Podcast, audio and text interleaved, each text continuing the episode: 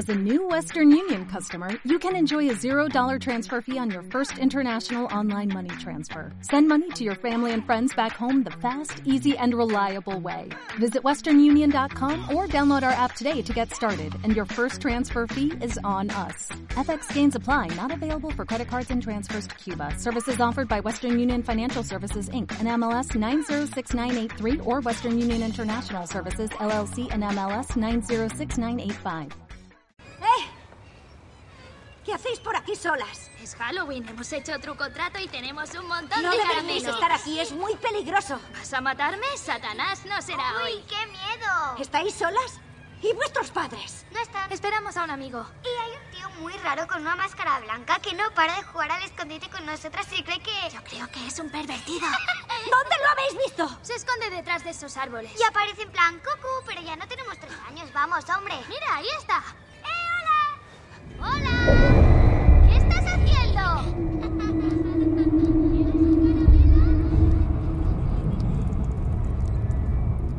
¿Eso es la máscara de Denise? ¡Corred! ¡Marchaos a casa antes de que nos mate a todos! ¡Corred! ¡Y no miréis atrás! ¡Marchaos a casa!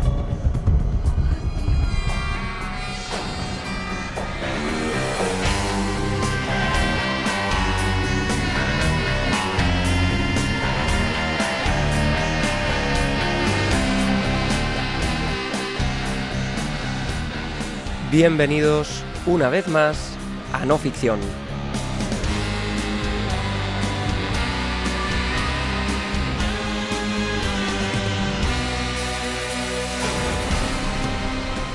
Como veis, mi voz está un poco tomada y es que los virus han llegado al otoño como un despiadado Michael Myers con su machete, pero en mi caso no han podido. No han podido al menos del todo y al menos de momento. Y en este programa veréis, no ficción, sabéis que es un espacio dedicado a esa fina, a esa delgada línea que separa los mundos de la realidad y la ficción, ese ámbito que a nosotros nos interesa, donde ambas realidades se alimentan mutuamente. Pero en el programa de hoy, casi como si fuera un complemento perfecto al de la semana pasada, lo que vamos a hacer es ahondar en los terrenos de la ficción pura y dura, como si fuéramos un grupo de amigos que se sienta a la mesa para charlar del cine de género, de cosas que pueden verse y de cosas que se han visto en el Festival de Cine de Terror de Sitges.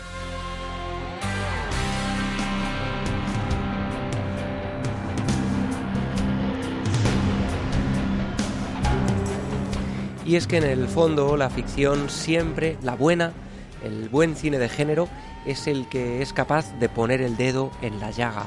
Ha ocurrido, veréis, un ejemplo, Veneciafrenia, de Alex de la Iglesia, es una película que forma parte de The Fear Collection, una colección de cine de género em, que inaugura esta película, que se estrenará en breve, y cuenta cómo un grupo de turistas llega a la ciudad de Venecia y se ve asaltada por eh, unos vecinos que están hartos ya de los turistas y que deciden tomarse la justicia por su mano.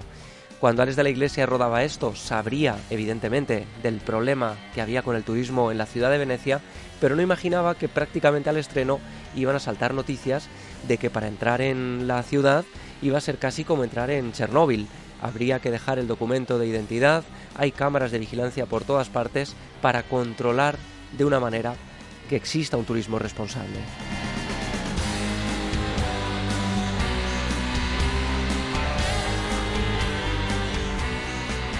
Así que de todo esto, de cosas que podemos ver y de cine específico para esta noche de Halloween, en este segundo especial de no ficción, vamos a hablar de algunas joyas. Quizá seamos capaces de descubrir algo inédito.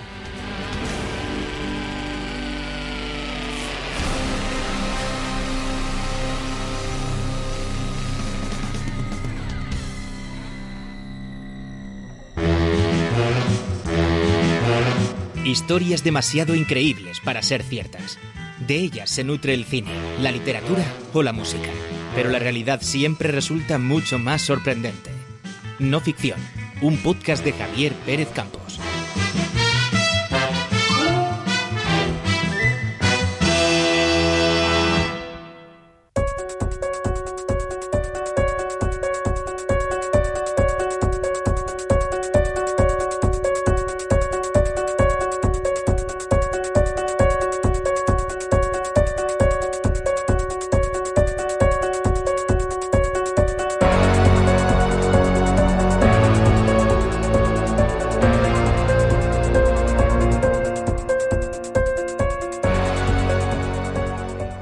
Es hablar por encima de esta obra maestra de John Carpenter.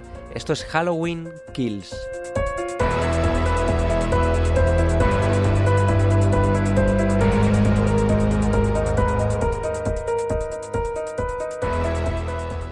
Carpenter daba una vuelta de tuerca al género de terror con el estreno de Halloween, con ese Michael Myers, ese asesino enmascarado que empuña un cuchillo de carnicero y que intenta vengarse de una serie de personas en la noche de Halloween.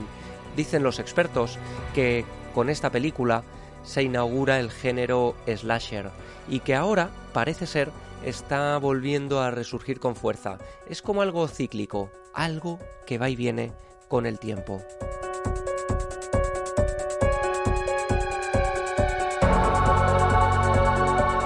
Y precisamente de eso quiero hablar con nuestro genial invitado.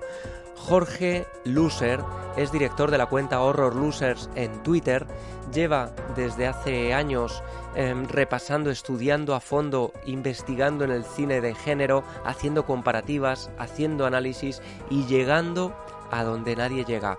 Yo creo que si la gente, si vosotros, esta pequeña comunidad de oyentes, tenéis ganas del regreso de no ficción, y os lo agradezco de corazón, había muchas más de escuchar a, al gran Jorge Loser. ¿Cómo estás, Jorge? Vaya que sí. Pues estoy muy bien, muchísimas gracias, Qué bien escucharte, qué placer, porque además, eh, fíjate, una de las cosas de volver con no ficción, en los comentarios, la gente lo que me comenta, es que una de las cosas más recordadas fue esa maratón que te pegaste viendo la serie de eh, It en versión india, ¿no? que, wow. Inencontrable, ¿no? Algo inencontrable, pero que solo tú en tu cabaña, en un VHS, pudiste ver, ¿no?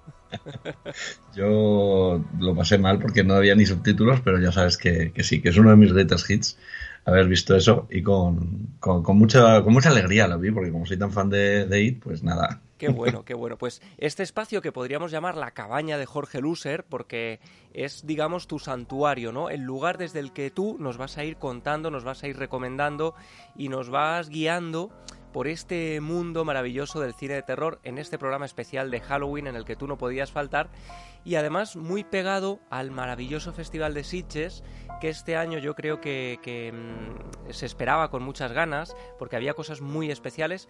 Tú Jorge no has podido estar presencialmente, pero sí que has visto muchas cosas, ¿no? A través de la plataforma online. Sí, la plataforma online y luego pues eh, pases de prensa y algunas, algunas, algunos links que, hemos tenido acceso desde webs y tal. Eh, al final he cubrido bastantes, bastantes películas y bueno, me faltan algunas importantes como como la de Edward Wright, pero, pero bueno, estoy contento con lo que he visto y la, verdad que, Edward Wright es, un, es como un misterio, ¿no? Es, es, un misterio además que se está jugando mucho con ello y no habéis podido verla, ¿no? no es, es digamos que ha sido más limitada o más mmm, concreta para los que estaban allí. Claro, sí, son pases especiales que, que bueno, que, que, al final no tienes otra opción y, y, que una vez allí tampoco te creas que es fácil verla porque en sitios eh, las entradas vuelan, claro. o sea, en sitios puedes ir a, a, allí mismo presencial y quedarte sin ver una película perfectamente. O sea, no... Claro, además hay películas que son como estrellas, ¿no? Y que al final esas películas realmente van a llegar a todos los públicos, todo el mundo las va a poder ver. La gracia de Sitges también está en esas obras maestras, en esas pequeñas joyas que luego no tienen distribución en España y puede costar creerlo, pero hay películas que por lo menos aquí solo se ven en ese festival, ¿no? Y que luego no tienen tanta distribución como uno podría esperar. Eh, efectivamente.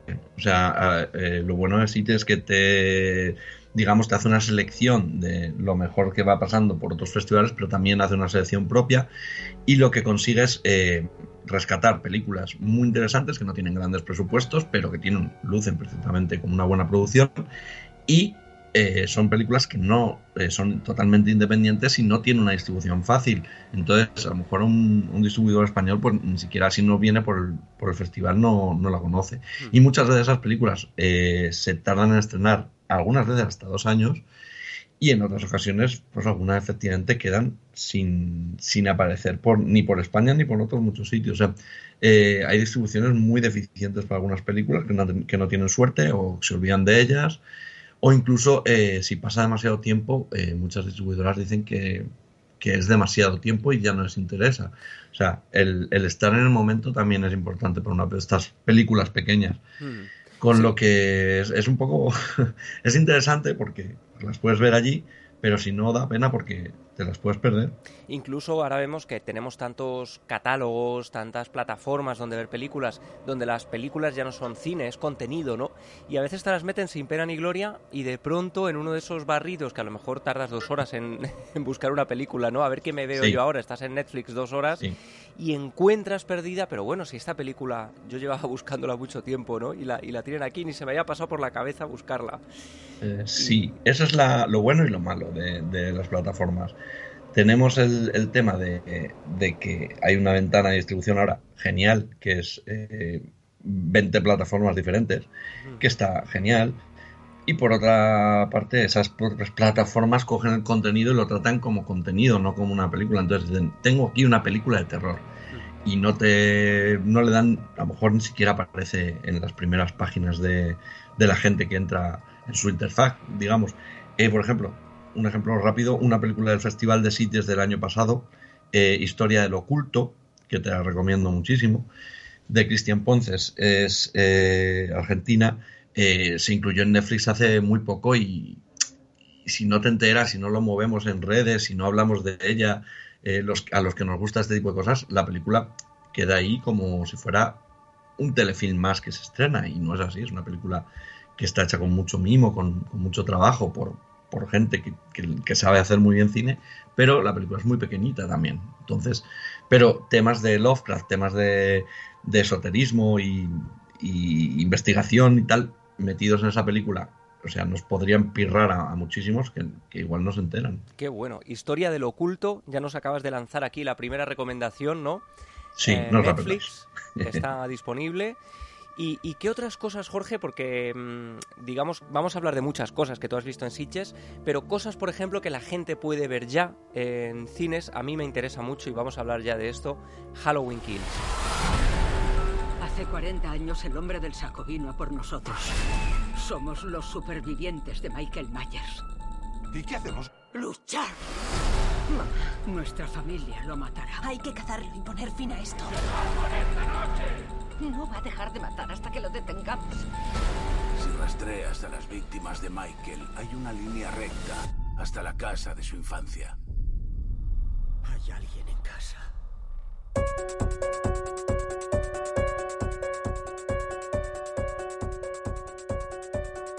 Es la película idónea para ver en estas fechas. No sé a ti qué te ha parecido, ha habido como mucha polémica con Sí, respecto a la anterior, ¿no? Parece que hay cambios. Pues eh, también se presentó, eh, se presentó en Sitges esta película, un poquitito antes del estreno. Y mm, eh, yo la verdad es que soy bastante fan de la primera, de la original, y de algunas de las secuelas. No de todas, pero en especial no era muy fan de la, anterior, de la del 2018, porque tenía un poquito una entrada un poco, pues eso, de drama, un poco de trauma, además, como muy familiar, muy y no acababa de entrar yo en, en la mezcla eso con el slasher, que creo que la parte de slasher estaba muy bien. Y me parece que esta nueva eh, hace muy bien el tema de dejar un poquito aparcado el tema del drama y centrarse en lo que queríamos ver en una secuela de Halloween, que es Michael Myers eh, arrasando con el pueblo y, y, bueno, pues el pueblo a la defensiva, que es lo que quizá la gente no ha comprado.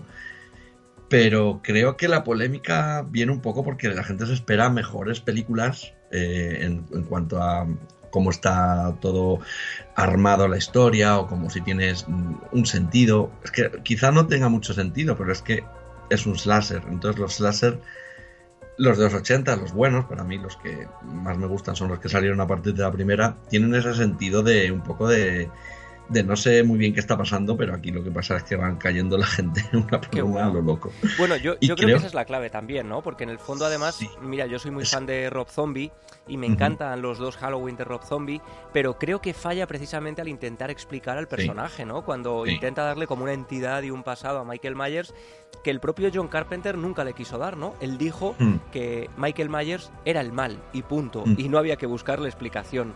Y, Sí, y tú me hay una que cosa, esto va por ahí, sí, ¿no? perdón, sí. Que, que es que hay una cosa que según lo estabas contando, me estaba viniendo, es que me he repasado las de las de Rob Zombie recientemente también, y, y tienes razón, es que para mí no es que falle tanto en intentar buscarle el, el- el origen, digamos, del mal a, a Michael Myers, sino que lo para hacerlo utiliza un poco demasiado de un tono demasiado rumbio, ¿no? Que, no, le acaba de pegar tampoco a él mismo como cineasta. Sí que tiene cosas que me, encantan, esas películas, pero es verdad que se queda un poco coja en, esos sentidos. Sin embargo, esta eh, también tiene un, un punto de hacer mitología de, Michael Myers respecto a lo que decía John Carpenter, exactamente. O sea, eh, hay algo como el mal, eh, le puedes dar 20.000 mu- vueltas, que está dentro de un hombre, pero no sabes que es un hombre del...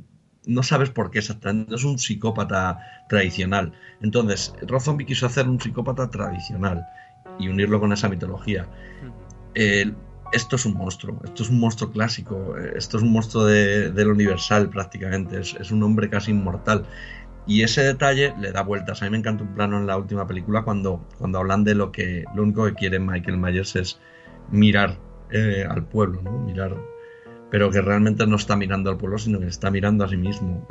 Me parece que de, de- todo lo garrafal que es la película, de todo lo, lo disparatada que puede ser, tiene algunas ideas eh, líricas alrededor de la figura de Michael Myers que lo que único que hacen es engrandecer su, su leyenda maligna, por así decirlo.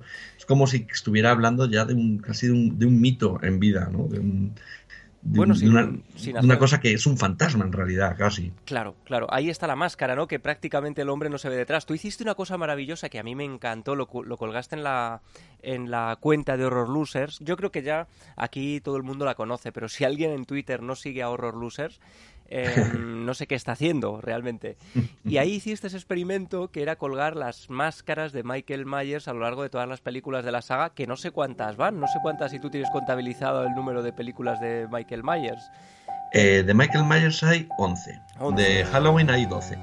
Ya Claro, ahí está la tercera, Que la, es un- que la tercera no, no tuvo a Michael Myers. que la idea de, de John Carpenter era tirar por ahí, ¿no? Hacer desaparecer ya a Michael Myers y hacer una especie de, mm, bueno, películas de Antología, Halloween, sí. antología, eso es.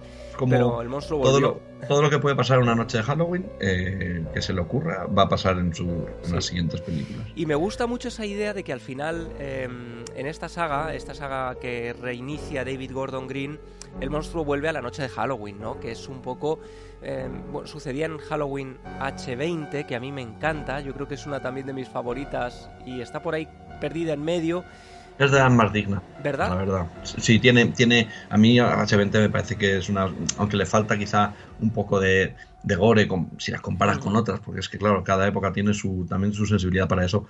Eh, creo que es la que de las que mejor está dirigida, de las que mejor está planteada, de la que mejor se adaptaba también a lo que estaba en ese momento, que era todo el tema de, de Scream y demás. Está por ahí Kevin Williamson por ahí metido, si no me acuerdo mal. Eh, sí, creo que es una. Además, recuperaba a, a Jamie Curtis fantástica por primera vez. No sé, sí, es una secuela muy digna. Sí, sí, y aquí tengo la sensación de que es un poco el regreso del monstruo, ¿no? Es como si, tampoco sin hacer mucho spoiler, por si alguien todavía no ha visto la anterior de Halloween de David Gordon Green, aunque ya lleva un tiempo, pero es esa idea del Frankenstein que vuelve del castillo después de que todos los vecinos le prendan fuego, ¿no? Y Tal él regresa y se venga, es decir, es casi una especie de continuación de Halloween, pero también un- una venganza del monstruo, ¿no? Tommy. ¡Lori! ¡Lori! Tommy. Lori. Tommy. Ha matado a Marion. Y también ha atacado a Lindsay. Karen, no estábamos seguras. No sabía qué decirte. Mamá, solo quiero que te recuperes. Mira, solo quiero que sepas que si llega aquí, mataré a ese cabrón. Hace 40 años, cuando era un crío, me Sí. protegiste. Esta noche te protegeré yo a ti, ¿vale? Enfermera, oh, oiga, gracias por todo, pero podría largarse. Lárguese ya. Márchese, por favor. Lo atrapamos. ¿Cómo ha escapado? No lo sé. No lo sé. ¿Qué hacemos? No podemos contar con la policía. Luchar.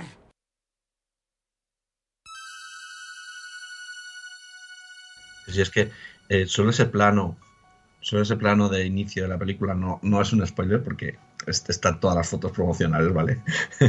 que sale Michael Myers, eh, digamos, de la casa en llamas, eh, como un demonio prácticamente saliendo del infierno, de vuelta, básicamente. O sea, es la, la imaginería es prácticamente eh, habla por sí misma, te está contando esa, esa fachada, ese Porsche lleno de fuego y agua que cae encima, o sea, es una, a mí ese plano me parece una maravilla y, lleva eh, esa idea hasta las últimas consecuencias porque realmente también eh, aparece un poco esa imagen de la turba, ¿no? De, las películas clásicas de Universal detrás del monstruo. Hmm. Y creo que lo hace con, cierta gracia y con cierta lógica dentro de lo, ilógico que puede ser o el disparate que es todo, pero creo que funciona y creo que es muy divertido y que es guay volver a ver a un monstruo, o sea, un asesino casi mítico como un monstruo, como bien dices, clásico, o sea, es universal además la, la, que distribuye la película, la que, la que, tiene sentido. Qué bueno. Ahí tendremos que ver ese crossover que querían hacer, ¿no? Con Freddy Krueger, igual que hicieron ese Jason, Freddy contra Jason, ¿no? También se habló de un Michael Myers metido en ese universo. Ojalá puedan retomarlo porque es una, idea muy loca, pero viendo la deriva, ¿no? Que está tomando la, la saga, sería genial. La saga, que por cierto en principio es una trilogía, terminará el año que viene con el estreno de Halloween Ends, si no me equivoco, ¿no? Mm. Que ya está rodada. Y, veremos, veremos. No queremos desvelar mucho más, pero imagino, em, solo con esto terminamos Halloween y seguimos con otras que tienes ahí en la cartera. Pero Jorge, eh, imagino que ya estarás preparando eh, un artículo con los guiños a otras de la saga, porque decía David Gordon Green que habían introducido como muchos guiños, ¿no? A, a los anteriores Halloween. Yo en el anterior ya había alguno, de hecho, a Halloween H20 hay un momento tremendo en unos baños de, una, de un área de servicio en la carretera que yo creo que se homenajea también en la anterior. No sé si aquí has percibido alguno. Sí, aquí, o sea, aquí los guiños que, hay, aparte de las máscaras de Halloween 3 que habíamos hablado, las máscaras de bruja, de, esqueleto y de calabaza, aparecen por ahí. Ese es un poco un guiño extra, los guiños, los que la mayoría se concentran a la primera película. Son guiños visuales, son guiños que solo las conoces si eh, conoces muy bien la, película y la has visto muchas veces. Eh, para empezar, la película tiene un prólogo maravilloso, pero maravilloso que imita un poco el, estilo de, John Carpenter, tanto visual como de fotografía, como en todos los aspectos. Y la película podría pasar perfectamente por, un, por una película del, del 78 o 79. Y a partir de ahí eh, hace como algunos eh, guiños visuales durante toda la película a momentos clave de la saga. De hecho, todo el argumento eh, parece que, se, que da la vuelta hacia, hacia el, sobre el eslogan The Night He Came, Home, o sea, la noche que él viene a casa, que volvió a casa. Y digamos que es un poco, prácticamente parece una extensión de ese eslogan hasta llevarlo a un, a un nivel casi de, de discurso ¿no? en, la película. Y aparte tiene planos, pues, pues bueno, pues yo que sé, como Michael Mayer encima del coche, eh, y la mano entrando es la misma. Bueno, es que no quiero desvelar tantos. es muy difícil, hay, es muy difícil. Hay, hay, hay muchos para, para... Pero las escaleras, eh, el plano de Michael en las escaleras, eh, el plano de Michael saliendo de su propia casa cuando, como cuando era un niño, pero ya mayor. Son detalles muy sutiles, pero para, digamos, fans, fans, fans de la saga. Y luego tiene, pues claro, la, banda sonora, que, no deja de ser de John Carpenter eh, con su hijo, pero es el propio John Carpenter. Estamos escuchando una banda sonora del, del propio autor de la original, que eso más de 40 años después, que eso es algo bastante... Yo creo que es uno de esos detalles que ponen la piel de gallina, ¿no? El escuchar a Carpenter em, y con una vuelta, ¿no? Porque es capaz de darle una vuelta, pero no perdiendo la esencia de ese Halloween, que es, un icono ya de la música, ¿no? De estas fechas. Es que yo creo que esta banda sonora es, de lo mejor que ha hecho, os lo digo así. Eh, es ahora mismo eh, John Carpenter es una estrella de rock, digamos que él está sacando discos, los, los discos de Los Themes eh, son tres, es una trilogía y son brutales. Y parece que va mejorando conforme se, está metiendo. O sea, es como si hubiera recuperado un poco ese, esa afición y conforme se va metiendo más, eh, está mejorando. O sea, realmente esta banda sonora la podría haber hecho alguien realmente mm, muy fan de John Carpenter que, que, tuviera mucho conocimiento de la música como del synthwave de ahora, de movimientos de, de musicales con sintetizadores que se hacen ahora y creo que John Carpenter aquí está como casi como nunca, vamos.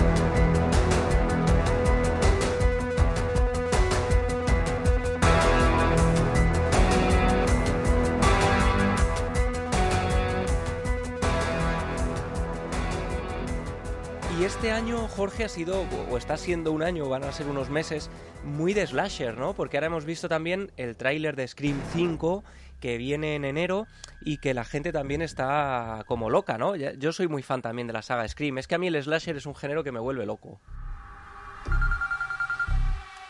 Diga. Se está repitiendo. Tres ataques llevamos. ¿Tienes pistola? Soy Sidney Prescott, claro que tengo. Hay algo que parece distinto esta vez.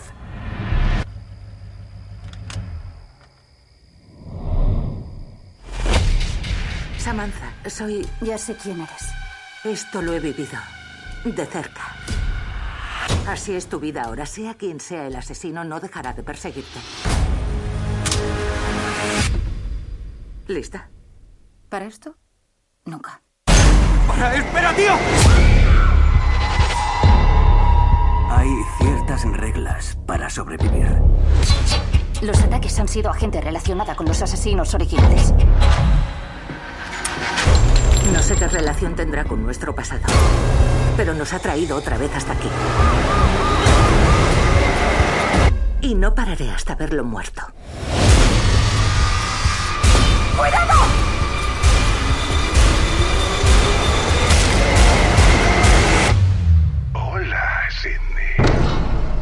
Es un honor.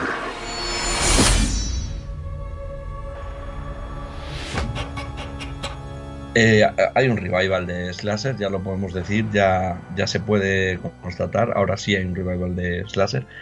Hubo un intento de rescate hace unos años atrás y iba tímidamente llamando a la puerta. Eh, de hecho, eh, hubo una, la serie Scream Queens o la serie de la propia Scream, que La la, gente la tiene muy olvidada. Bueno, y que Eh, tiene una, una temporada sin emitir, ¿no? Le pilló en Sí, medio el escándalo sí. este del, de Ah, Harvey sí, Weinstein, ¿no? Y, ¿no? y no se estrenó. Eh, exacto, exacto. Eh, Está metida en Estados Unidos, pero muy, por ejemplo, la tienen en Netflix la serie y la tercera temporada no está. Que la tercera temporada además eh, tiene ya la máscara de, de Ghostface, o sea, no es ningún que antes ten- jugaban con otra máscara. Sí. Pero sí es verdad que, que yo estoy notando en redes y un poco el pálpito que hay eh, de interacción, por así decirlo, eh, que la gente tiene muchísimas ganas de, de ver Scream 5. Y responde algo también generacional, porque no dejan de ser veintipico años, 25 años, 26, no sé cuántos han pasado exactamente, 96, sí. Sí, sí, creo que además este año se cumplía alguna de estas fechas concretas, especiales de, de aniversario y, y había un poco de locura. Pues eh, claro, igual que se vivió la locura de los 80, luego llega la de los Exacto. 90 y ahora va a llegar la de los 2000, ¿no? Eh, es Sí, una cosa pronto, lógica. como nos descuidemos, Claro. que se reivindica el remake de La Matanza de Texas en breve. Ujú. Que, que está guay, pero, pero que yo la tengo como si fuera de antes de ayer, pero no. Sí, Ya es, han es que somos mucho tiempo. viejos ya, nos hhacemos mayores, Jorge. Nos hacemos mayores. Cuando te dicen Y que Scream cumple que- 25 que yo años, veo ¿no? toda la lógica que Scream tenga esa ese revival porque es, es el momento que toca, ¿no? Es como eh, em, lo ponía también el otro día en, en Twitter. em, de Halloween H20 a Halloween habían pasado 20 años. ¿vale? Ese revival de los láser de los 70 que en el que también participaba Scream, Mm. digamos, habían pasado 20 años, 20 años peladitos, ¿vale? O sea que Eh, vivimos algo cíclico, ¿no? Es como el despertar del Creeper, de, Gister- de, de Exacto, a exacto, exacto, 25 exacto, años sí, se levanta, ¿no? Para Y ahora eh, han pasado no 20 años de, de Scream a, a la Scream 5, han pasado 26 años. O sea, tú piensas en Jamie Lee Curtis en el Hollywood H20, como la veíamos de madre, y cómo ven- veremos ahora a Ned Campbell, ¿vale? Que está, vamos, eh, pegando, pegando tortas eh, y con, vamos, estupenda. Así que la, la sensación, digamos, de, de impresión es como, wow, ¿vale? Han pasado veintipico años. Es normal que haya un revival de eso y hay gente que ha crecido solo con Scream y ya lo- los slashers del principio los ve como algo muy antiguo. Para ellos lo, lo que han vivido y lo que fue ya era el- la parodia prácticamente, que era Scream. O sea, Bueno, es que entienden. claro, es que Scream estaba muy cerca de Scary Movie, que salió Mm. a la par, y hay veces, no sé si a ti te pasa, pero que hay escenas que no recuerdas muy bien de cuál de ambas es, ¿no? Porque es cierto que el, el asesino de Scream, que va variando, em, tiene esa torpeza, a veces se golpea, a veces cae rodando por las escaleras. Es un poco spoof movie también, em, a propósito, ¿no? Porque buscaba ese equilibrio, ¿no? Sí, spoof movie total. Es que Wes Craven eh, maltrataba mucho a sus, a sus asesinos. Sí, sí. Y eso es algo que tiene esa identidad de la saga Scream, que homenajea a Halloween pero que consigue también tener su propia identidad, ¿no? Ahora dicen incluso que con el tráiler nos están intentando engañar, haciendo que han modificado algunas cosas. A mí me encanta que jueguen con nosotros con los trailers, porque ahora ves un tráiler y es que has visto ya media película, ¿no? Te van poniendo los grandes impactos y, es bonito que de alguna manera, oye, pues jueguen con nosotros también a través de la propia promoción de la película. Sí, a mí eso me ha hecho mucha gracia porque la empiezas a ver y dices, uy, he visto un montón de cosas. Y dicen, no, no, no, no, no tenéis ni idea. Sí, y es como, ok, ok. Eh, sí, a diferencia de los de, por ejemplo, el de Halloween Kills, lamentablemente el primero ya te contaba muchas cosas. Obviamente luego hay un montón de sorpresas en la película y, en un slasher siempre también se resume también eh, un poco en, la gente, la cantidad de gente y cómo van a morir. Entonces yo creo que la película creo que se, tiene suficientes eh, muertes y, y, pasan suficientes cosas como para que el tráiler no, no, fuera tampoco tal, pero sí que es verdad que ahora mismo estripan cada vez más. Hmm. Y a mí me da como ya como, ya ni, ni los quiero ni ver, ¿sabes? Porque digo, es que prefiero ir lo más, no sé, sin saber nada posible. O sea, es que no me apetece em, saber, puedo ver qué pinta tiene o a ver qué, yo que sé qué gama de colores han utilizado o claro, a saber. Hay películas además en las que te pueden sorprender, cosas que no, pero efectivamente es que al final un tráiler también es verdad, ahora están muy de moda esos trailers que a mí me ponen muy nervioso, en las que se ven como 100.000 escenas por segundo y tienes casi para un esquizofrénico como, nos, como nosotros, ¿no? Como para mm. unos locos, ¿eh? Ir pausando, ¿no? Para intentar ver qué es esto, qué es esto, qué es... porque no te eh. enteras de nada, ¿no? No te enteras de nada. Pero es que eh, cuando meten así escenas eh, a, metralleta, por así decirlo. Eso es. si paras, te vas a hacer un spoiler. Porque, porque se supone que, que, eso es para que veas que hay mucho movimiento pero si te pones, mm, rascas y, montas la película tú en tu cabeza. Es que es muy difícil, es muy difícil. Yo no sé, creo que no llegamos a hablar en su día cuando el estreno de Érase una vez en Hollywood de Quentin Tarantino, que mucha gente salió como decepcionada del cine y seguramente la culpa, entre comillas, la culpa, si es que, aparte de las expectativas que cada uno se monta en su cabeza y que alguien esperaba ver Kill Bill, ¿no? Con Manson por medio, pero es verdad que hubo un tráiler, ¿no? Que te vendía la película como si fuera realmente un Malditos Bastardos contra Charles Manson. Sí. Y, y claro, en el fondo era una manera también de jugar con el espectador y hacerle creer que iba a haber una cosa, porque al final Tarantino se vende solo y tampoco necesita mucho tráiler, ¿no? Y bueno, Tarantino y DiCaprio y Brad Pitt y ese repartazo, Margot Robbie. Sí, bueno, el, tema de las unidades en Hollywood, además, eh, no solo eso, sino que es que el propio tráiler tenía alguna alguna escena más de Manson que luego no está en la película, o sea, que era como que sale como de fondo. Y es como, ok, este hombre ha, hecho que Manson sea como una presencia eh, siniestra que está al fondo manejando todo, pero sabe perfectamente quién es todo el mundo y, y él juega con eso, ¿no? Entonces Sí, aunque fíjate, a mí me pasó que hubo gente con la que yo fui al cine que apenas sabía la historia de Manson, que no sabía quién era el tipo este raro que aparecía en una furgoneta. Oye, pero este quién era. Claro, si no te sabes la historia, que es muy difícil no saberlo, pero eh, se entiende que fuera de este mundo y gente que a lo mejor no conoce mucha historia de, de, Estados Unidos y de las grandes matanzas, Manson, que aparentemente es un icono, hay gente que sorprendentemente no lo conoce y no sabía qué hacía este tío pululando por ahí, este tío raro. Y, es verdad que la novela, em, que Quentin Tarantino escribió la novela de Érase una vez en Hollywood, se ha publicado en España por Reservoir Books y la novela ahonda un poquito en ese personaje que, en fin, se grabaron escenas y cabía la posibilidad de que nos llegara en formato de serie también, ¿no? No, no sé si eso eh, llegará en algún momento. Eso, eso pasó, de hecho, con, con The Hateful Eight, Los Odiosos 8. Eh, hay una versión en serie una versión de cuatro capítulos y está extendido. Eh, y eso lo tenía intención de hacer de hacer Quentin Tarantino. También tenía una intención de hacer una serie sobre, sobre las aventuras del, del, del vaquero ese que ah, interpreta Leonardo DiCaprio. una serie ficticia, pero hacerla real. O sea, Es que también bueno, eh, da desde para luego su universo, lo que pasa es que si le queda una película por hacer, muchas ideas tiene y, pocas a cabo. no, ha hablado él de series. las No, que- Bueno, eso es verdad, eso es verdad, eso es verdad. Ha hablado de teatro también, ¿no? De dirigir teatro. Sí, seguramente escriba mucho ahora. Sí, sí, sí. Bueno, muy buena. La verdad es que la novela, no sé si tú la has podido leer, pero... Tengo ganas, tengo ganas. ¿eh? Muy buena, Sí. muy buena. Bueno, cuéntanos, Jorge, ¿qué más cosas has visto? Ahí estaba Titán, ¿no? Por ejemplo, como una de esas Sí. grandes obras muy esperadas. La desaparición de un joven hace 10 años que reaparece con unas magulladuras, ¿no?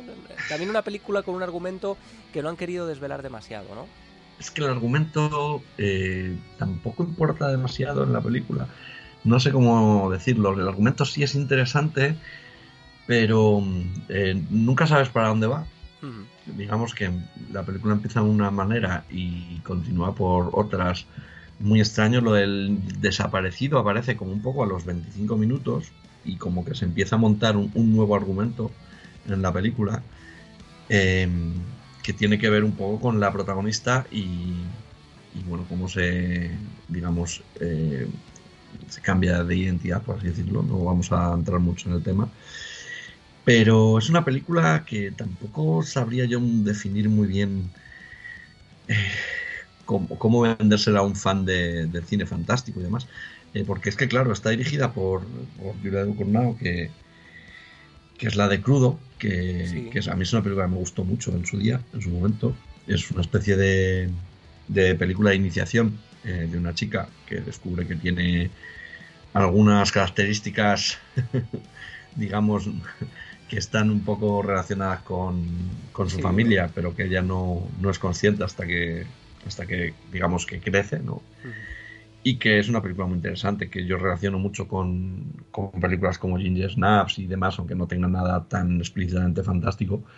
Y esta es igual, vuelve a jugar un poco con el fantástico, pero lo tiene un poco como de fondo, digamos, ¿no? Está ahí. Bueno, esta directora dirige también, creo, algún capítulo de Servan, ¿no?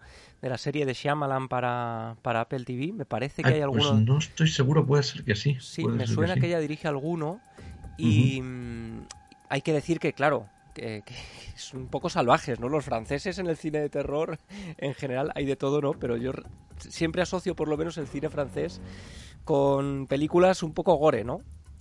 Esta película no es tan gore como el cine extremismo francés, eh, eh, pero sí que tiene puntos en común con algunas películas de ese movimiento.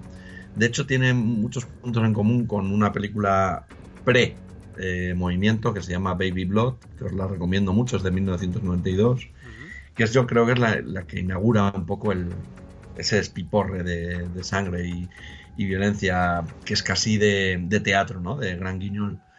Esta película tiene un poquito de eso, no tiene demasiado de eso, es más un drama, os lo voy a decir así, es que Titán es más un drama eh, que por una, por una parte tiene algo fantástico que tiene que ver con, con Crash de David Cronenberg, que Mm. tiene que ver con Christine de John Carpenter, pero no lo lleva a las últimas consecuencias y eso está un poco como algo, como un, no sé, como un aliño, por así decirlo.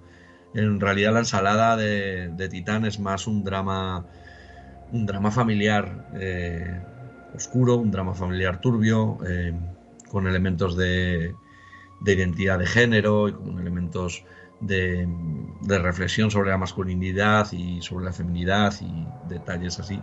Pero creo que lo fantástico está un poco por el fondo, ¿vale? para que es que nadie se, se lleve luego a, a decepciones, porque la película eh, es curiosa, es interesante, es una película bien, muy bien dirigida por, por esta chica, pero ya te digo que co- como elementos fantásticos están un poco sin, sin acabar de hilar con, con lo que es luego el corazón de la película.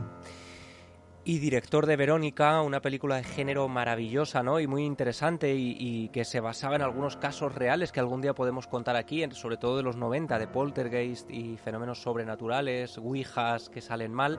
Ahí estaba Paco Plaza, que llevó al Festival de Sitges La Abuela. Ahora la película que se iba a estrenar ahora eh, se ha retrasado un poco, si no me Sí. equivoco, hasta enero, ¿no? La han retrasado, sí. ¿Has podido verla esta, La Abuela? Yo tuve la suerte de poderla ver eh, en un pase previo y antes de que, de que la estiraran la, la fecha de, de estreno hasta, hasta el año que viene. Entonces, eh, pues, pues la vi de, suerte y, la verdad que, que, bueno, a ver, la visión de la vejez de la abuela es, es dura. ¿eh? Eh, no vamos a, aquí a, negar. Entonces, yo creo que Paco Plaza es un director que reconoce muy bien ciertos elementos costumbristas de, de, la vida, de la vida cotidiana.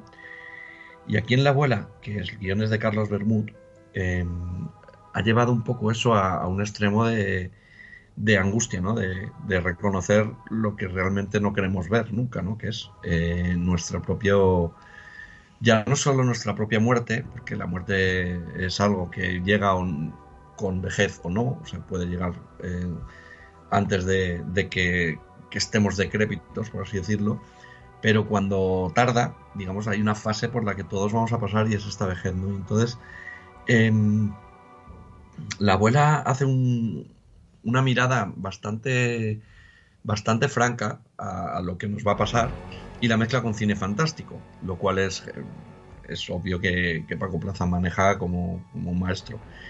Entonces, la parte, digamos, fantástica da bastante miedo, es bastante. No es la típica película de sustos a lo James Wan, tiene un poquito de. tiene bastante atmósfera, tiene algunos sustos, tiene algunos detalles de, de ese tipo de cine, pero yo creo que es un tipo de cine mucho más, va un poco más allá, mira un poco a los clásicos como eh, La gota de agua, em, El diablo de Maupassant, son historias eh, sobre personas que están eh, postradas en una cama y tienen una persona cuidándolas, digamos. Son historias clásicas, de terror clásico. Y yo creo que la abuela va por ahí, ¿no? Va un terror clásico, lo mezcla con algunas tendencias nuevas de, de cine actual.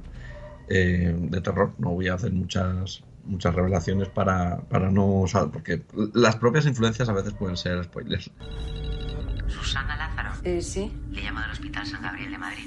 Su abuela ha sufrido un accidente y la hemos ingresado. Como usted es el único familiar que consta, sí necesitaríamos que viniese cuanto antes. Claro, claro, por supuesto.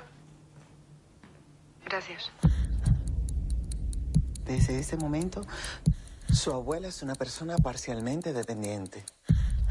Necesitará ayuda para muchas cosas. Pero puede mejorar. No. Le llamaba porque estaba buscando una persona para cuidar de mi abuela y he visto su anuncio en internet. Hay que lavarla, acostarla, darle de comer. Parece que se ha despertado. Abuela, mira qué guapa estás. Abuela, abuela.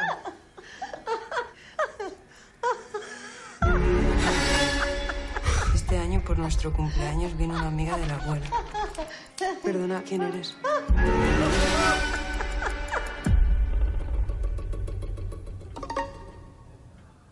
Ha habido mucho, mucho, mm, digamos, mucha entrada de cine español. Eh, parece que hay como otra de esas, un momento glorioso, ¿no? De cine de, terror, el cine de ficción español. Ahí se llegó a, no sé si tú llegaste a ver la Venecia Frenia de Ales de la Iglesia.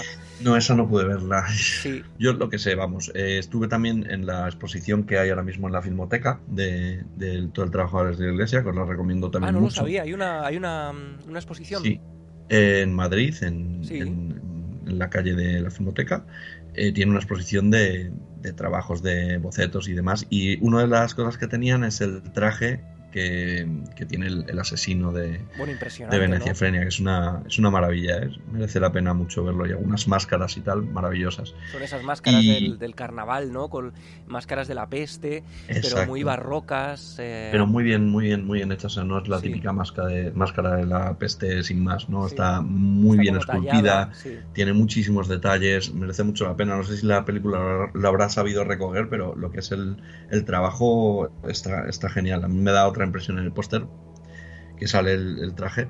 Y sí, tiene el, argumento tiene ese, ese punto de, crítica un poco de lo que está, digamos, pasando en, en cuanto a turismo, no solo en Venecia, sino en otros, en otros sitios. ¿no? Yo creo que también hay un, punto aquí de, de, vernos también lo que estamos haciendo en, en, Barcelona o en Valencia o, o demás Y creo que en Venecia es, un problema ya tan grave que sí que, pues bueno, es una, una, una excusa, una buena excusa para, para poner a Venecia en el, en el fondo, ¿no?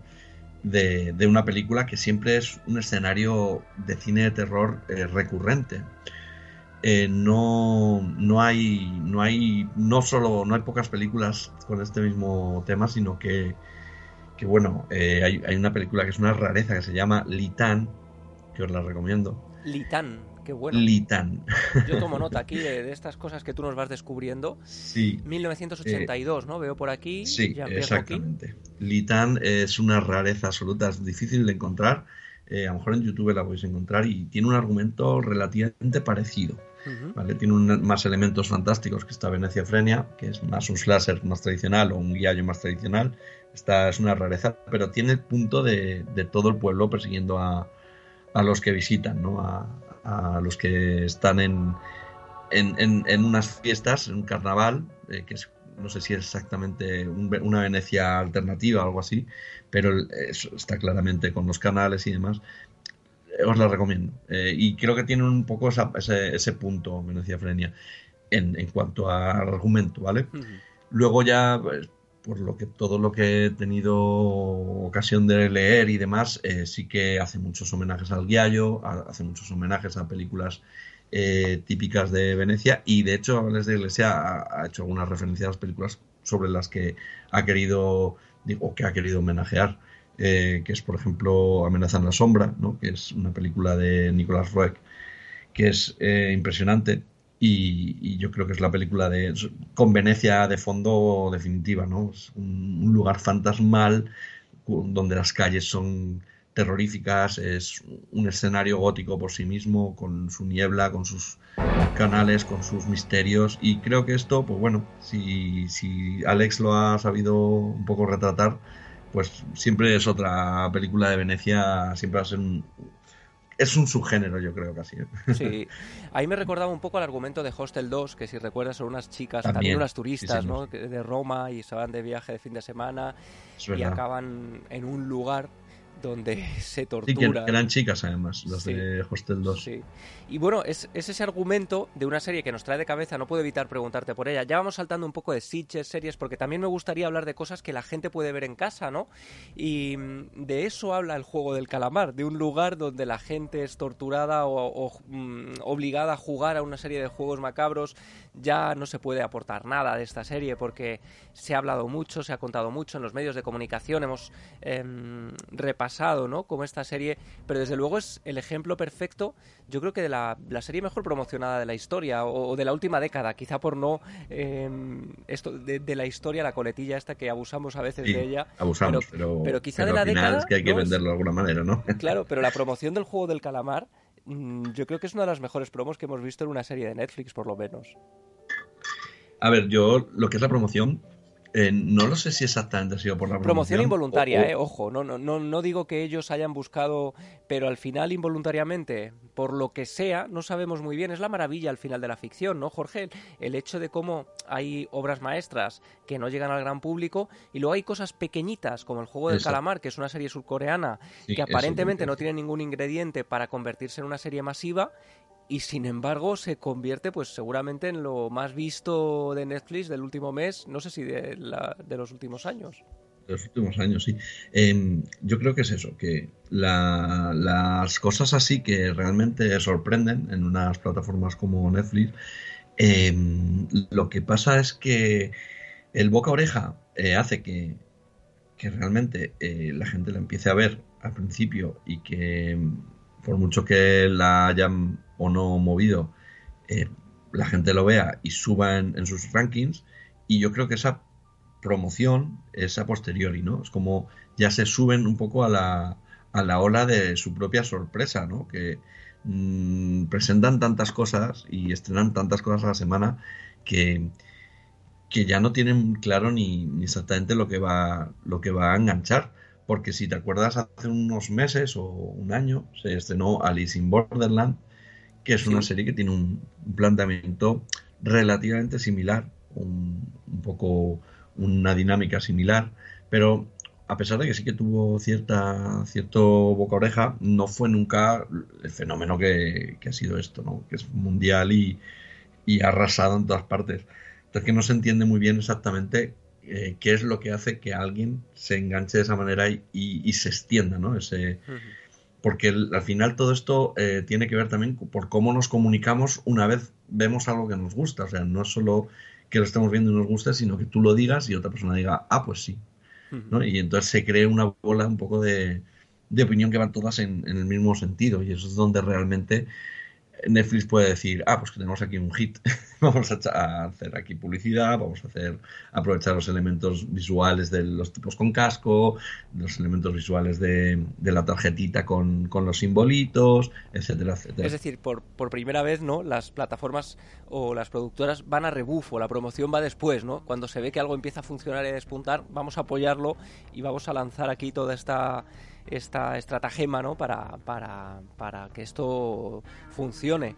Yo creo que sí. Yo, vamos, eh, supongo que hay muchas que tienen ya el plan preparado, ¿no? Pero que hay veces que, lanzan tanto contenido un poco de todas partes del mundo y, y, demás que cuando hay algo que realmente cae en gracia, entre los millones de, de, personas que tienen, suscriptores que tienen todo el mundo, al final por alguna parte, pues, oye, si esto está funcionando, vamos a apoyar y vamos a jugar con esto, ¿no? Para, para que la bola se haga más grande y en este caso no solo se ha hecho más grande, sino que es que no sé cuánto tiempo lleva el número uno, pero más de un mes, más de un mes. Es una pasada, es una pasada. Tenemos también Misa de Medianoche de Mike Flanagan en Netflix, una serie de un. Bueno, muy Stephen King, ¿no? Muy, muy argumento Stephen King, personaje extraño que llega a un pueblo, una especie de cura, ¿no? Em, lo bueno de esta es, que puede verla todo es el mundo. un, greatest hits de, de Stephen King. Me gusta mucho, fíjate, del universo de Mike Flanagan, es como juega también a ser Stephen King en el sentido de Stephen King hace mucho eso de, em, pues en una novela de pronto te habla de un perro llamado Cujo que en un pueblo cercano mató a una familia y entonces esa serie de guiños ¿no? y de enlaces de sus historias lo hace también Mike Flanagan y con Misa de Medianoche, Midnight Mass, en una de sus pelis anteriores su protagonista había escrito una novela llamada así, ¿no? Luego aparecía la novela. Eh, de hecho, es la protagonista, es la protagonista de la serie. O sea, no la protagonista de la película era la, es una, la propia actriz que luego sale en la serie. Y, y la amiga es también otra protagonista de la serie. O sea, es un universo, ¿no? Es todo un universo. Un, guiño meta que se convierte casi en un, en un metaverso, ¿no? Sí, para que no, no lo sepa, en Hash, eh, creo que es Hash, ¿verdad? La película de una mujer que vive en una cabaña en el bosque y de pronto está escribiendo una novela, ella es escritora y una de sus obras es Misa de Medianoche y esta mujer se ve asaltada por un personaje en la casa. Es una película muy interesante también para ver en estas fechas, bueno, en cualquier fecha, ¿no? Pero hablamos del 31 de octubre como un momento de hacer estas maratones de, películas de terror. Luego tiene el juego de Gerald, que es una mm, adaptación de una obra de Stephen King. Em, de una mujer que se queda también... Fíjate qué curioso, ¿no? Otra vez una mujer en una cabaña sola y, tiene una novela por ahí, eh, aparece la portada de una novela llamada em, eh, Midnight Mass, media de Misa de Medianoche, y ahora llega por fin la serie Misa de Medianoche. Em, Flanagan, el director, que ya ha adaptado a Stephen King en varias ocasiones, también hizo eh, Doctor Sueño, esa adaptación de la secuela del Resplandor. ¿Y, qué tal está? Porque no, yo, yo no he podido verla. ¿No has podido ver Midnight Mass? No, todavía no. Pues yo es que, claro, eh, yo me he ido convirtiendo muy fan de Flanagan, es un, es un director que empezó con películas muy pequeñitas y que, bueno, estaban bien, no me volvían loco, pero las, iba viendo y como que película a película iba mejorando. Y luego pues me convertí en muy fan pues a partir de, estas adaptaciones, ¿no? Del juego de Gerard. Eh, también eh, La maldición de Hill House me parece una, una serie de 10 episodios también muy buena que tiene mucho de Stephen King también, ¿vale? Sí. No es solo adaptación de Shirley Jackson, sino que él crea su universo y tiene muchos detalles muy Stephen King.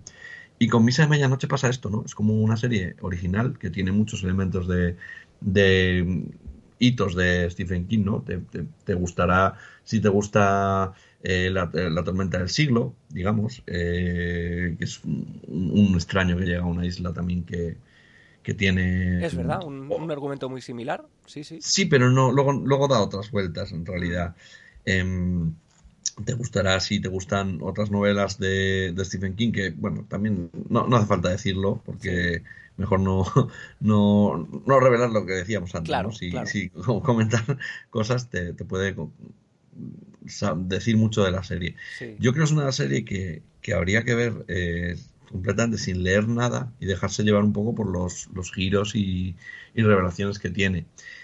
Pero bueno, eh, con un mes ya en, en parrilla es difícil, eh, no, Es muy no- difícil, no ver algún, algún spoiler por Yo ahí. estoy consiguiéndolo, ¿eh? Yo estoy consiguiéndolo y Pues a ver si yo te recomendaría que te metieras ya. Sí. Es que, es que hasta lo propio Netflix, alguna imagen que te ponen promocional, ya te destripa bastantes cosas. Ya. Y, y creo que es una serie eh, para ver eh, con mucha paciencia, ¿no? No es una serie para ver eh, los siete episodios de- del tirón. Son episodios largos, son episodios densos, eh, son episodios muy dialogados, que la gente no le ha convencido que sean muchos monólogos, sobre un poco vida, muerte, eh, la adicción, religión. Es una serie que reflexiona sobre un montón de cosas, y luego tiene temas de terror, que están un poco al fondo hasta que estallan, digamos, ¿no? Que estallan un poco en los tres últimos capítulos que para mí son pues magistrales, ¿no? Pero sí que es verdad que todos los detalles de, monólogos, de personajes hablando y contando sus cosas, eh, hay gente que no lo compra, hay gente que, no entra en ello. A a mí me parece que está muy bien, lo que pasa es que es verdad que es una serie muy literaria y es una serie que vive mucho en, en un terreno de decir, esto podría ser una novela perfectamente, ¿no? Y lo Y sí disfruta, que- ¿no? ¿no? no es el sí. frenesí que uno busca a lo mejor cuando llega No, cansado a casa no, y no, espera que le den todo mascado, ¿no? No, no, no es, un- no, es una serie de terror muy, digamos, es que no puedo definirla de otra manera, es muy literaria. Para mí es muy buena, pero eh, para asimilarla en completo creo que solo puede ser asimilada como es viéndola dos veces. Con esto te lo digo todo, porque eh, detalles de lo más nimios eh, durante los tres primeros capítulos, los cuatro primeros capítulos, eh, diálogos de lo más, mm, pues, aparentemente casuales que pueden tener los sermones que, que- que se dan en, en las misas o algunos personajes diciendo esto o lo otro, al final tienen una correspondencia y muchas veces no te acuerdas de, de estos, de estos detalles, ¿no? Cuando, cuando la vuelves a ver, eh, todo está tan bien conectado, todo está tan bien hilado y todo tiene que ver con una coherencia prácticamente circular que me parece uno de los trabajos más, más potentes que se han hecho en, en televisión últimamente. Pero también es, es algo al, al- al que, a lo que darle mucho tiempo o, digamos, mucha paciencia, ¿no? Y, y hay que estar un poco a lo que te exige la serie. Pero bueno, No, hay- a mí no me puedes estar con el Twitter, ¿no? Y, mira, y mirando mil cosas y No, o sea, de es una serie que, que te, que te tienes que meter un poco en la, en la dinámica, en la, en la atmósfera de la isla. eh, consigue muy bien una atmósfera eh, de estar eh, en misterio absoluto, enigmático todo. Eh, no sabes exactamente lo que va a pasar. Cuando lo sabes, eh, te da un poco igual porque estás preocupado por, por otras cosas. No sé, creo que es un, un tobogán de, de sensaciones, una montaña rusa más bien. Y, y yo creo que es una de las mejores series del año. No sé si independientemente del género, pero vamos, desde luego la de terror, no, yo no he visto ninguna mejor todavía. Pues yo me voy a ir a verla ahora mismo, en cuanto terminemos de hablar. Fíjate, hay una Sí. serie que tengo muchas ganas de ver, que no es tanto terror, bueno, sí es ficción tal, pero es más comedia. Esto ya para ti es como, Sí. como Bambi, que está en Disney. Disney Plus, por cierto, em, tiene muchas sorpresas, tiene muchos... em, Sí, va metiendo Sí, ¿eh? ahora está American Horror Stories, que es una especie de spin-off, ¿no? De la, de la Sí, serie... son antologías. Sí, es mejor, mejor formato para mí. Sí, ¿no? No- no- no- agota tanto Un el- episodio solo no le da tiempo a, Claro. a irse por las ramas. Claro, digamos. claro, es lo que le pasaba a la serie al final, ¿no? Que terminaba Mm. alargando, prolongando demasiado y al final se les iba un poco la pinza. Pero es que yo soy muy fan de Steve Martin y han estrenado solo Asesinatos en el Edificio con Selena Gómez, que es Sí, una, pues tengo una- muchas ganas de verla, sí. Tiene que ser muy divertida, ¿eh? Tiene que ser muy divertida y además está el mundo del podcast de fondo, porque la- los protas hacen un podcast de, de, de crímenes y entonces ocurre algo en el edificio y tienen que investigar y, oye, a ver si un día la vemos. Y ese es otro temazo, ¿eh? Un, un temazo, Sí, la- hab- hablar, por ejemplo, de pelis sobre podcasters, en los que los protas son gente que hace podcast. Hay varias, ¿eh? Ahí tenemos un, un filón chulo que podemos hacer un día. Pues sí, pues sí, no. Bueno, eh, podcaster no era, era radio, pero en Lords of Salem de, Sí, cierto. de Rob Zombie los protagonistas eh, lo que hacen. Es verdad. Y además tiene un ambiente muy opresivo también en estas fechas. Ujú. No sé si hay algo en el tintero que a ti te gustaría recomendar, algo que... Venga. Ahora mismo se ha estrenado en, en el canal Sci-Fi eh, una serie de terror de la que no mucha gente habla y a mí me parece lo mejor que se ha estrenado eh, en años. No diría mejor o peor que Misa de Medianoche porque es muy distinto el, concepto, es otro tipo de serie, es más serie de tipo de casos, por así decirlo, procedimental, se suele decir. Eh, Se llama Evil. eh, la segunda temporada se ha estrenado y básicamente es una es un sacerdote o un aspirante a sacerdote, una psicóloga y un, y un experto informático que están juntos para, digamos, eh, milagros y cosas sobrenaturales eh, contratados por la iglesia para eh, tratar de ver si es de verdad el caso o no es de verdad el caso, digamos. Y muchas veces juegan con, con esto, se puede explicar así, pero siempre queda algo como que nunca se sabe muy bien si es realidad, si es ficción. Hay una ambigüedad constante que es muy inquietante y que también es divertido porque es- también tiene puntos de comedia. Eh, los que lo, han dirigido y, han escrito durante, los primeros episodios son los el matrimonio King, que es un poco los que llevan The Good Fight, The Good Wife y, series así. Pero creo que, tiene un enfoque tanto adulto como, casi paródico, pero que al final da mucho más miedo en algunos aspectos que, otras series. Que yo creo que desde Expediente X no había una serie de casos. Qué interesante, porque además ella es una, una escéptica, ¿no? También un poco Sí, el Malder, sí, sí. ¿no? El, personaje estoico. Y... estoico, pero que se van, claro, a los estoicos, digamos, se les va se les va tocando un poco la moral para, Claro, claro. para que dejen de, de ser así y al, y al, digamos, al religioso es el que empieza a dudar de otras cosas. Es un poco... Qué bueno. eh, está muy bien, ¿eh? La serie eh, también tienes que entrar un poco en su humor, si, si entras en su humor bien, si no, a lo mejor no te acaba de cuadrar, pero los momentos que tiene de terror, ojo, yo no, no he visto películas de terror este año que me hayan dado tanto miedo, por ejemplo, como el episodio 5 de la segunda temporada de, de Evil. O sea que tenemos dos temporadas, ¿no? Tenemos dos temporadas de esta serie. Hay una temporada eh, que está a demanda, creo que en Movistar. Eh, Sci-Fi Movistar, no sé exactamente cómo lo tienen eh, encajado. Y la siguiente, que está capítulo a capítulo, no sé si van dejando los capítulos ya los que van estrenando a demanda o no, pero, pero ha empezado ahora eh, la segunda temporada. Yo os la recomiendo muchísimo. Es una de las cosas que creo que, que no se está hablando. Y en Estados Unidos sí que es la serie estrella de la plataforma Paramount Plus, que no la tenemos aquí. Entonces, eh, yo os diría que, que os dejarais lo que estáis haciendo y, y buscarais la forma de verla. Oye, pues, pues no se hable buena, más. Además, esta es la maravilla de poder hablar contigo, Jorge, que es no solo comentar lo que todo el mundo ya ha visto o puede ver, sino descubrir estas pequeñas joyas. Tú eres como una especie de arqueólogo de los catálogos enormes y vastos de todas las plataformas y nos vas sacando estas joyas como pepitas de oro. Y, y te agradecemos muchísimo que nos dediques un ratito de todo tu tiempo, que tienes mucho trabajo, estás en spin-off a tope, estás en esta cuenta Horror Losers, repito, que es una maravilla de Twitter y que es una de esas cuentas que hacen que Twitter merezca la pena. Y, y es- un placer siempre estar contigo. Gracias por tu regreso, Gracias, Jorge. Y, Gracias a ti. y estaremos ahí en contacto para, para descubrir nuevas joyas que tienes ahí seguro en, la, en tu bolsillo guardadas para, para contarnos. Un abrazo enorme, Jorge. Millones de gracias. Gracias.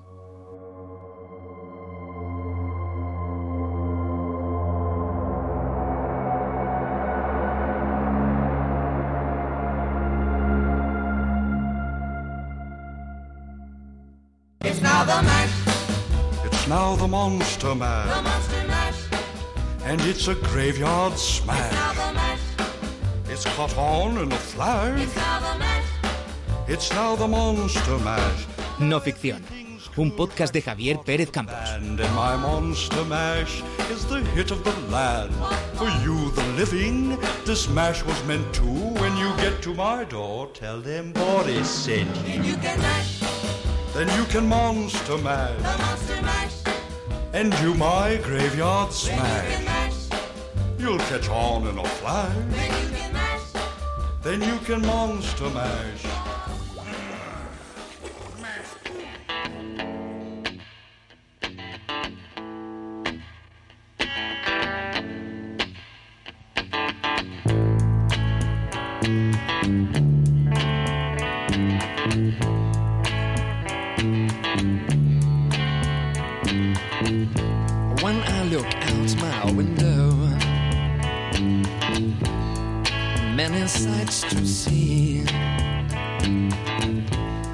Oye, Jorge, vente a hablar un ratito a no ficción. Le dije yo.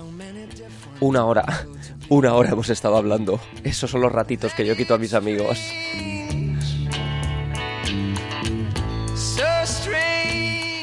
Pero qué lujo, qué maravilla poder hablar tanto tiempo con alguien que conoce también el género y que nos puede aportar cosas no solo mm, ya conocidas, sino bueno, pues otras de las que no se habla tanto. Y, y esto es lo que, lo que sucede. Hay series que pegan el pelotazo y no se habla de otra cosa, y mientras tanto, el juego del calamar y todo ese ese hit que ha supuesto y que es más que merecido evidentemente, pero ha eclipsado a muchas otras cosas. Podríamos hablar de la ficción a la sombra del calamar.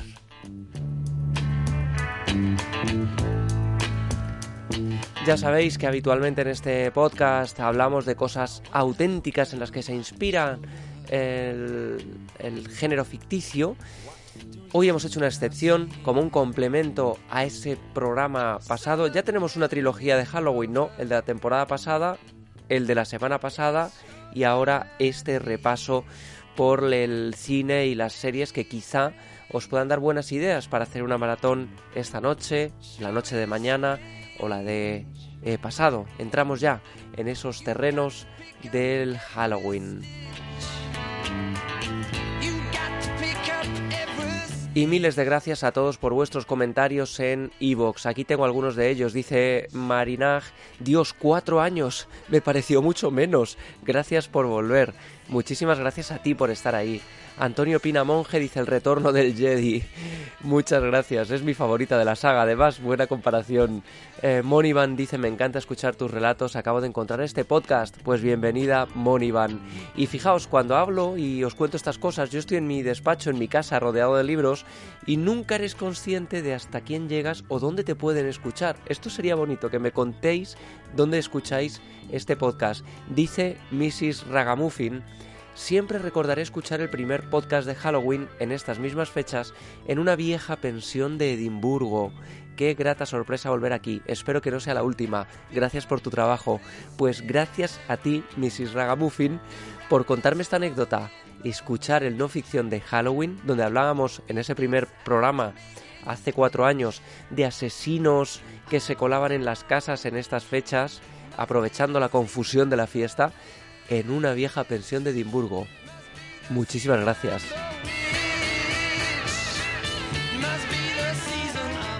Podéis escucharme aquí en Evox. La semana que viene volvemos a la dinámica habitual con una historia que creo que os va a encantar.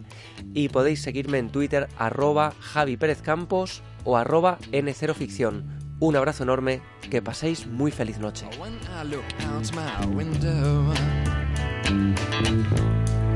What do you think I see? And when I look in my window, so many different people to be. It's strange.